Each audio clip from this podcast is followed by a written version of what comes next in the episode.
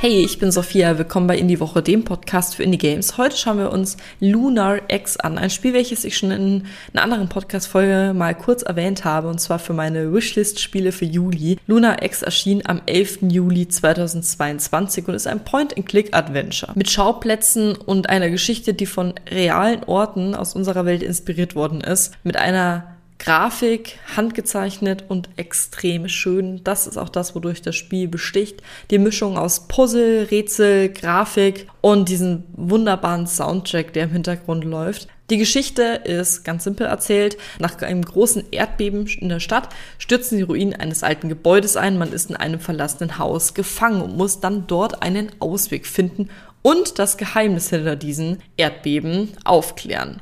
Dabei tauchen natürlich mehrere Geheimnisse, mehrere Rätsel auf und ein mystisches Artefakt, auf das wir stoßen.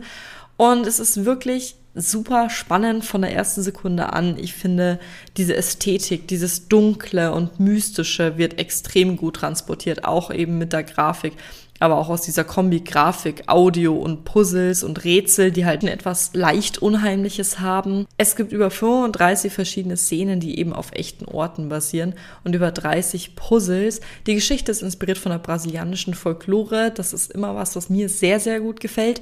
Das Spiel war echt sehr schön. Es ist relativ kurz, aber es macht Spaß, es durchzuspielen und deswegen kriegt es von mir 8 von 10 Sternen. Wir hören uns in der nächsten Folge. Bis dann. Tschüss.